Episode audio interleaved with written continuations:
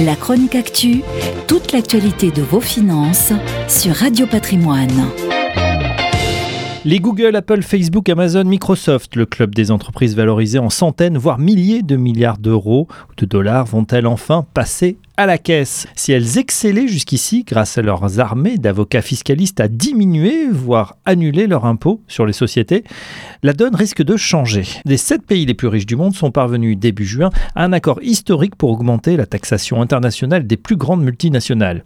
Les ministres des Finances du G7, réunis pendant deux jours à Londres, se sont mis d'accord pour défendre l'instauration d'un taux global plancher d'au moins 15% pour l'imposition des sociétés et le principe du paiement de l'impôt dans les pays où les entreprises vendent leurs biens et leurs services.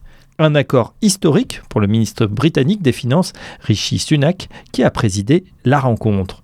Une initiative qui pourrait permettre à certains États, notamment européens, de recueillir plusieurs dizaines, voire centaines de milliards d'euros dans leur caisse, une manne bienvenue pour payer la facture du coronavirus. La secrétaire d'État américaine, Janet Yellen, a dit de son côté que cet engagement significatif et sans précédent mettrait fin à la course vers le bas en matière de taxation mondiale. Post-crise, la volonté est là de taxer les plus grosses entreprises, notamment celles du numérique, qui se sont encore enrichies durant la crise. Sous la houlette de Joe Biden, qui vise à financer son méga plan de relance, les États-Unis envisagent même d'aller plus loin et de relever à 21% le taux plancher d'impôt sur les bénéfices des entreprises américaines, quel que soit le pays où ils sont réalisés.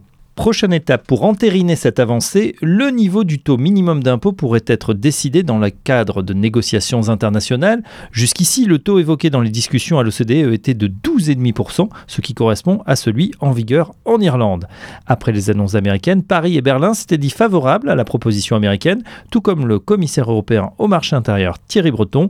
L'OCDE souhaite obtenir un accord de principe global lors du G20 Finance des 9 et 10 juillet, puis lors d'une réunion finale en octobre. La chronique actu, toute l'actualité de vos finances sur Radio Patrimoine.